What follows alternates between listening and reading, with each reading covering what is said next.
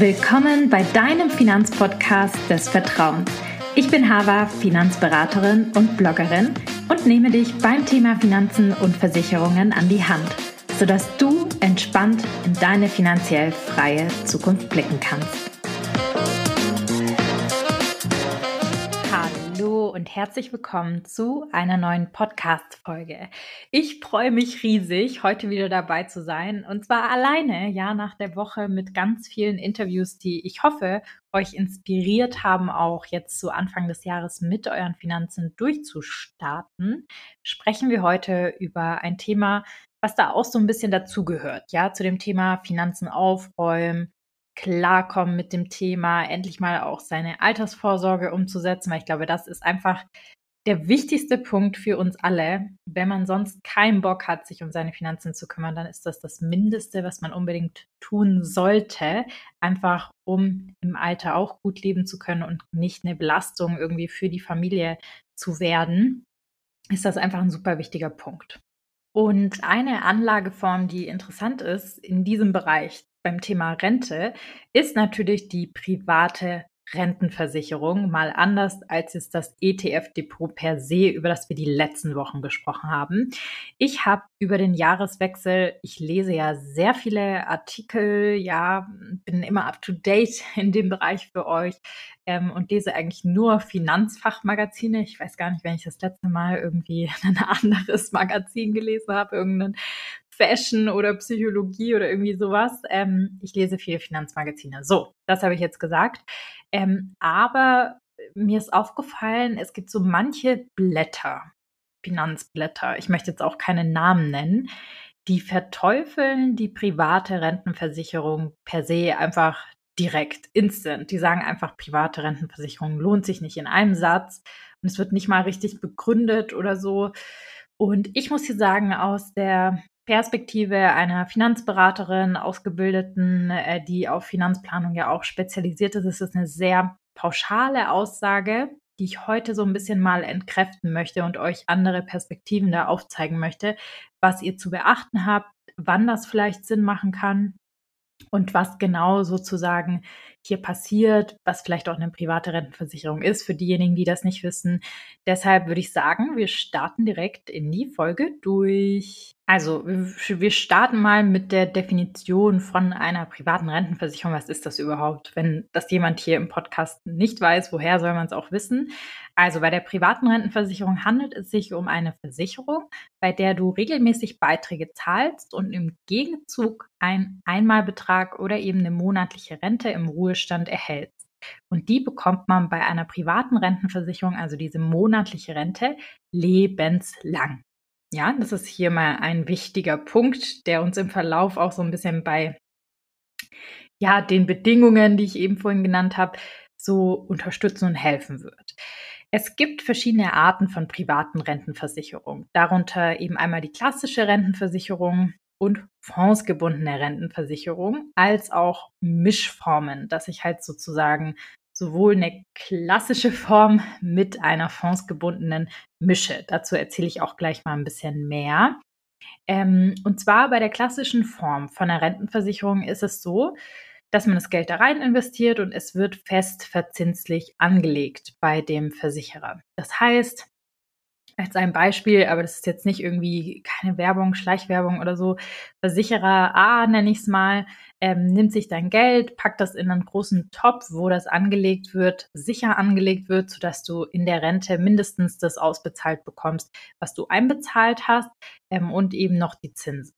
Und hier ist mal so das erste Manko bei der klassischen Rentenversicherung. Und zwar, wenn die natürlich garantieren, dass du mindestens das rausbekommst, was du einbezahlt hast, können sie das Geld auch nicht zu risikoreich anlegen. Risiko bedeutet auch Chance. Haben wir ja hier im Podcast schon häufig erwähnt und gelernt. Das bedeutet, dass wenn ich ein Risiko eingehe, habe ich auch eine gewisse Chance auf Rendite. Es gibt Möglichkeiten, sein Risiko zu minimieren, indem ich zum Beispiel langfristig anlege, Stichwort Regression zur Mitte, da könnt ihr auch gerne nochmal in dem Podcast hören. Das ist wissenschaftlich erwiesen, dass das das Risiko enorm reduziert, also die Schwankungen weniger werden ähm, und indem ich diversifiziere. Beispielsweise, was da die Versicherer so nutzen, sind zum Beispiel Geldmarktfonds. Das heißt, das ist alles auf festverzinslichen Bankmarkt angelegt. Also sprich, man bekommt die Zinsen, die es halt aktuell da draußen gibt. Zum Beispiel irgendwie drei bis vier Prozent. So. Das heißt, ähm, zum aktuellen Zeitpunkt deckt das halt gerade so die Inflation und eigentlich hat man bei der privaten Rentenversicherung zwar das Geld dann halt in einem Vertrag dann angespart in so einer klassischen, aber so eine Rentenversicherung hat ja auch Kosten. Das heißt, wenn ich jetzt mal so rechne, die Kosten liegen im Schnitt irgendwie bei 1, 1,2 Prozent, wenn man irgendwie einen guten Vertrag hat in dem Bereich für die Verwaltung. Das heißt, das äh, muss ich da noch abziehen von meiner Rendite. Dann mache ich eigentlich ein Minusgeschäft nach der Inflation. Ihr hört es schon raus. Die klassische Rentenversicherung lohnt sich nicht. Die würde ich euch auch nicht empfehlen, wenn ihr fürs Alter Geld sparen möchtet, vorsorgen möchtet. Selbst wenn ihr sagt, nee, Fonds und ETFs, das ist mir alles zu heikel, möchte ich nicht für die Rente machen, lohnt sich das nicht. Wenn ihr einfach nur rein in festverzinsliche Anlagen sparen wollt, dann seid ihr da besser unterwegs. Einfach kostentechnisch auch weil die Vorteile dadurch einfach ein bisschen verpuffen, dadurch, dass die Kosten da sind und die Rendite recht gering ist, ähm, dass ihr da besser unterwegs seid, wenn ihr halt einfach nur auf ein Tagesgeldkonto spart. Ist auch nicht gut für das Thema Altersvorsorge. Das solltet ihr mittlerweile hier aus dem Podcast auch wissen. Aber es ist auf jeden Fall eine Möglichkeit, die ich vorziehen würde, als eine klassische Rentenversicherung zu machen. Hier können wir also einen Tick in the Box machen. Klassische Rentenversicherung empfehle ich nicht. Da bin ich bei den ganzen Finanzblättern und Co. Dann gibt es aber ja noch die zweite Form, über die wir gesprochen haben, die fondsgebundene Rentenversicherung. Hier ist es jetzt anders. Auch hier lege ich meine, mein Geld in Versicherer A. Aber ich sage dem Versicherer A, lieber Versicherer, ich verzichte darauf, dass du mir zu 100 Prozent garantierst, dass ich äh, genau diese 100 Euro rausbekomme, die ich im Monat auch angelegt habe und möchte dafür, dass mein Geld risikoreicher angelegt wird. Zum Beispiel eben in ETFs. Super. Dann sagt der Versicherer, machen wir. Wir legen das in einen ETF an und ich habe 20, 30, 40 Jahre Zeit und da ist es sehr, sehr sicher oder die Wahrscheinlichkeit ist sehr, sehr hoch, dass ich äh, mit deutlich mehr als die 100 Euro, die ich jetzt einbezahlt habe, rausgehe, denn mein Geld bei einer 6% Rendite verdoppelt sich nach zwei Jahren, ähm, nach zwei Jahren, nach zehn Jahren und wenn ich das dann weiter hochrechne mit dem Zinseszinseffekt, dann habe ich da recht schnell eine sehr gute Rendite, mein Geld effektiv angelegt innerhalb von einer fondsgebundenen Rentenversicherung. Das heißt, da würde ich eigentlich mal einen Haken dahinter setzen. Das macht absolut Sinn. Wieso, weshalb, warum, kommen wir auch gleich dazu, was hier jetzt der Unterschied auch ist zum Depot. Aber die fondsgebundene Rentenversicherung ähm, lohnt sich. Das dazu sagen, das lohnt sich nicht, boah, das würde ich nicht machen. Hier gibt es natürlich dann auch Unterscheidungen, ob ich in aktive Fonds investiere. Aktive Fonds haben deutlich höhere Kosten, weil sie aktiv von einem Fondsmanager gemanagt werden, haben aber die gleiche Rendite wie ETFs und ETFs haben deutlich geringere Kosten. Das heißt, ich würde hier immer ETFs präferieren, wenn ich eine fondsgebundene Rentenversicherung mache, also eine sogenannte ETF-Rentenversicherung, sagt man auch oft dazu.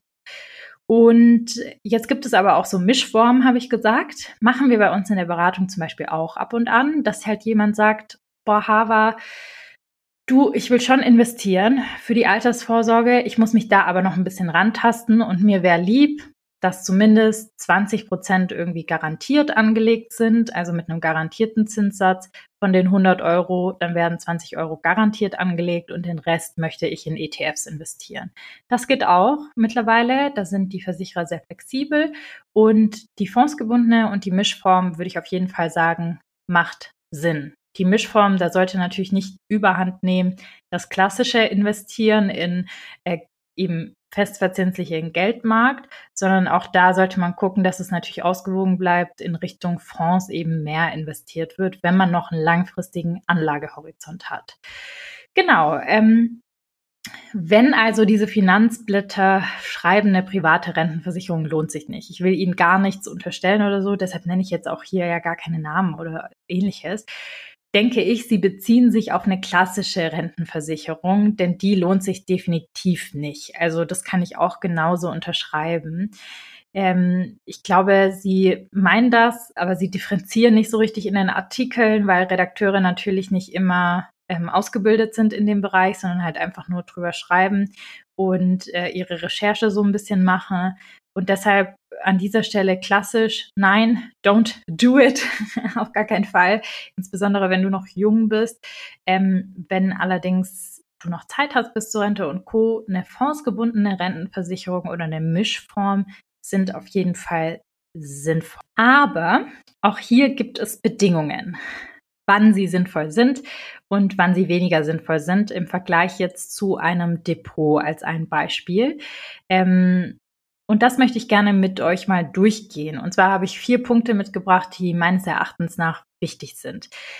Punkt Nummer eins, Bedingung Nummer eins, wann eine private Rentenversicherung, eine fondsgebundene private Rentenversicherung Sinn macht, ist, wenn du dein Langlebigkeitsrisiko abdecken möchtest. What the hell, was ist das?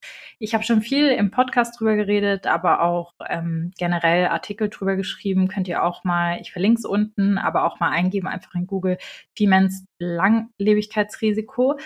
Und zwar ist das das Risiko, dass man deutlich länger lebt, als man kalkuliert hat. Und das ist tatsächlich ein Problem, was wir ja auch in der gesetzlichen Rente haben, dass wir alle deutlich älter werden, als in der gesetzlichen Rente per se kalkuliert worden ist und das Geld halt da nicht ausreicht. Und äh, ja, der Staat kann es dann querfinanzieren über den Haushalt. Privat kann man das wahrscheinlich nicht querfinanzieren über andere Sachen. Das heißt, man muss hier so ein bisschen aufpassen, dass wenn man nur im Depot spart, dass man auch ausreichend Puffer kalkuliert hat und sagt, okay, ich habe hier ja, XY Money ähm, für das reicht, bis ich 90 bin. Dann habe ich noch mal einen Puffer, der reicht, bis ich 100 Jahre alt bin. Dann braucht man das nicht unbedingt. Wenn man aber sagt, boah, das wird alles ein bisschen knapp und ich bin mir nicht sicher, dann macht eine private fondsgebundene Rentenversicherung auf jeden Fall Sinn, um dieses Langlebigkeitsrisiko abzudecken. Warum? Ich habe es vorhin schon angedeutet.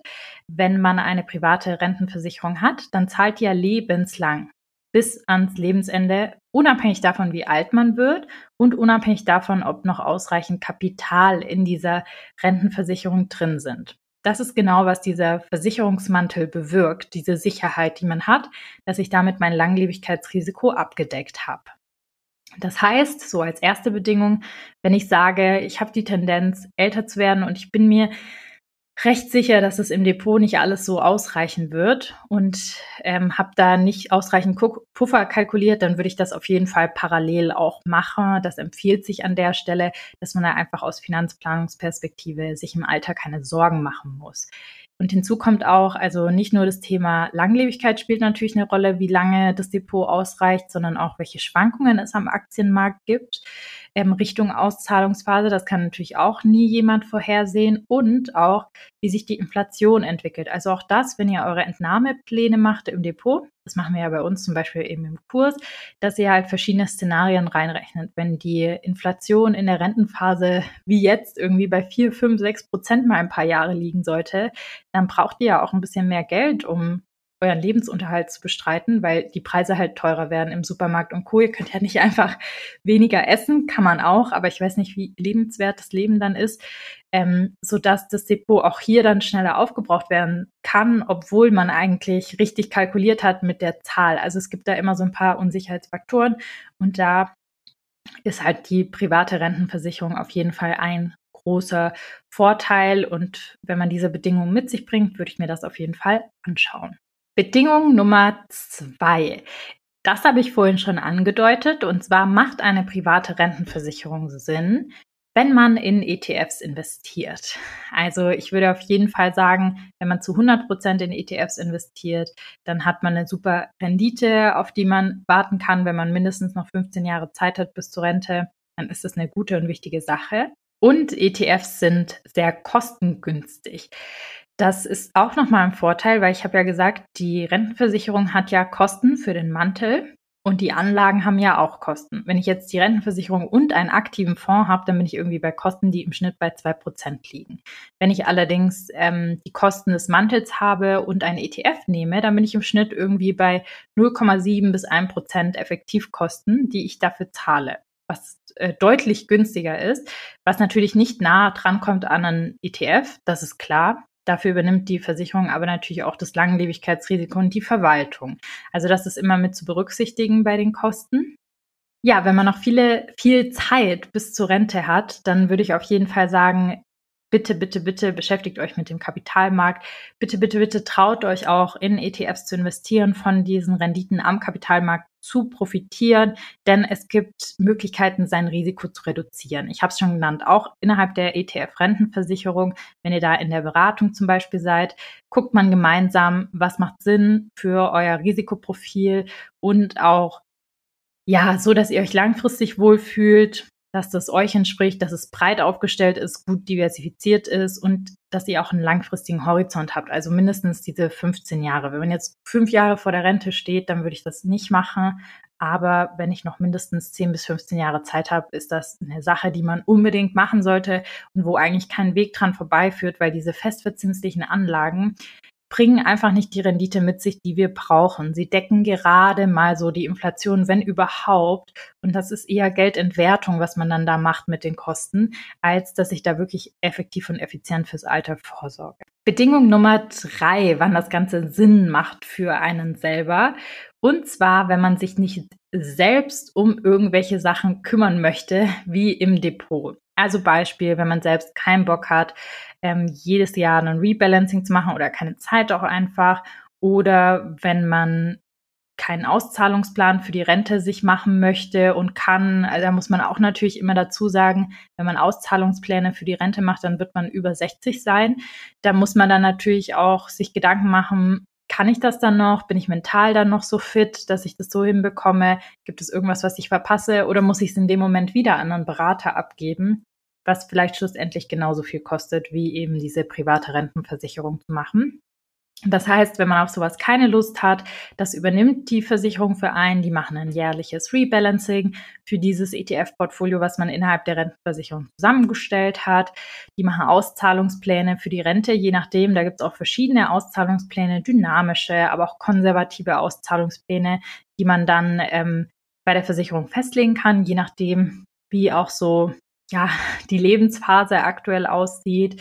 Ähm, und, das, und die Gesamtverwaltung übernimmt die Versicherung natürlich auch. Also dann macht das auf jeden Fall Sinn. Wenn man keinen Bock hat, sich selber drum zu kümmern, dann ist das eine Alternative, die ich mir anschauen würde. Und Bedingung Nummer vier, dass die private Rentenversicherung, die man wählt, einen hohen garantierten Rentenfaktor hat und geringe Kosten. Geringe Kosten würde ich mal sagen, tick in der Box, wenn man in ETFs investiert. Nichtsdestotrotz sollte man die Versicherer und die Mäntel miteinander vergleichen, denn die haben alle unterschiedliche Kosten. In einer guten, unabhängigen Beratung macht man das auch gemeinsam, dass man sich das einmal anguckt. Und der Rentenfaktor spielt auch eine ganz, ganz große Rolle. Der sollte unbedingt zu 100 Prozent garantiert sein und keine Treuhänderklausel mit drin sein. Sonst bringt diese Rentenversicherung, private Rentenversicherung recht wenig. Was bedeutet jetzt Rentenfaktor? Der Rentenfaktor ist maßgebend, so wie auch bei der gesetzlichen Rente auch. Wie viel Rente ich monatlich schlussendlich dann bis an mein Lebensende bezahlt bekomme von der Versicherung. Das wird über den garantierten Rentenfaktor ermittelt, der, den man in seinem Vertrag hat. Und der Rentenfaktor ist abhängig von zwei Dingen. Das heißt, wie alt wir alle werden, also ob die Lebenserwartung steigt und die Zinsentwicklung. Das heißt, tendenziell sinkt der Rentenfaktor eher in den letzten Jahren, weil wir halt alle deutlich älter werden. Und je höher der Rentenfaktor ist, desto mehr Rente bekommt man schlussendlich auch ausbezahlt monatlich. Ähm, deshalb ein wichtiger Punkt, den man sich da anschauen sollte, gemeinsam mit den Kosten und halt eben auch zu gucken, dass keine Treuhänderklausel drin ist. Warum? Eine Treuhänderklausel, wenn die im Vertrag drin ist, dann ist der garantierte Rentenfaktor obsolet. Das haben zum Beispiel zwei, drei Versicherer gemacht vor einigen Jahren haben die einfach die Rentenfaktoren gesenkt, weil ein unabhängiger dritter Treuhänder sagen konnte, okay, die Lebenserwartung ist jetzt so drastisch nach oben gestiegen, dass wir den Rentenfaktor anpassen müssen. Und dann steht man natürlich da und kann mit nichts kalkulieren. Deshalb ist es wichtig, dass diese Treuhänderklausel eben nicht im Vertrag drin steht und dass er wirklich zu echt zu 100 Prozent garantiert ist, dieser Rentenfaktor. Genau, das äh, zu Bedingung Nummer vier, wann eine private Rentenversicherung Sinn machen kann und dass, dass man es nicht direkt verteufeln sollte. Ich habe sogar noch mal einen Punkt Nummer 5 mit dabei als Bedingung, und zwar, wenn man Steuervorteile nutzen will. Ich will hier nicht zu krass ins Detail gehen, weil wir eine separate Folge dazu gemacht haben, zu der ganzen Steuerthematik. Aber ich habe bei einer privaten Rentenversicherung eben, wenn ich eine Einmalzahlung mache, anders als im wie im Depot, ab 65 das Halbeinkünfteverfahren. Das heißt, die Hälfte von dem, was ich angespart habe an Gewinn, was da drin ist, ist komplett steuerfrei. Habe ich im Depot nicht. Deshalb kann es auch recht interessant sein. Ähm, und in der Verrentung habe ich eben auch andere Sätze. Wenn ich ab 62 die Rente wirklich verrenten lasse als monatliche Rente, dann zahle ich nur noch einen Ertragsanteil. Ich verlinke hier aber die Besteuerung nochmal, den extra Podcast, bevor ich ähm, euch hier in den Ohren liege mit tausend Zahlen. Aber es kann halt vor vorteilhaft sein im Vergleich zum Depot. Bei einer Basisrente, wenn man das macht, also das im Kontext von einer privaten Rentenversicherung, dann kann man diese ETFs sofort steuerlich absetzen. Über die Steuererklärung kriegt man dann am Jahresende den Betrag zurück von den Vorsorgeaufwendungen, die man hatte. Im Schnitt können das irgendwie 40 bis 60 Prozent sein von dem Betrag, den man da monatlich oder jährlich anspart. Zusammenfassend können wir also sagen, eine private Rentenversicherung macht Sinn, wenn sie nicht klassisch ist, sondern wir in ETFs investieren. Wenn wir unser Langlebigkeitsrisiko abdecken möchten, wenn wir drittens uns nicht selbst um gewisse Sachen kümmern möchten, wie ein Rebalancing oder den Auszahlungsplan und wenn meine private Rentenversicherung einen hohen garantierten Rentenfaktor hat und geringe Kosten. Und in fünfter Punkt, so in Klammern mal gesagt, wenn ich gewisse Steuervorteile nutzen will. Ich sollte aber meine Altersvorsorge nie nur nach Steuern optimieren, sondern auch andere Themen berücksichtigen. Genau, ich habe hier vielleicht noch einen kleinen Insider-Tipp. Ähm, wenn ihr eine private Rentenversicherung machen möchtet, dann kann es auch in manchen Fällen Sinn machen, also eine private Rentenversicherung kann man nicht selber abschließen in Deutschland. Ist auch gut so, denn es ist recht komplex, ähm, das Vertragswerk zu verstehen. Das heißt, es geht nur mit einem Berater und mit einer Beraterin. Da könnt ihr super gerne auch zu uns in die Beratung kommen. Elisa, Sandra und mittlerweile auch Sabrina sind für euch da. Ihr könnt einfach online einen Termin buchen und dann euch online dazu beraten lassen. Ähm, Erstgespräch ist immer kostenfrei. Und da habe ich einen Tipp für euch. Und zwar ist es ja so, der Berater wird meistens bezahlt über die Provision.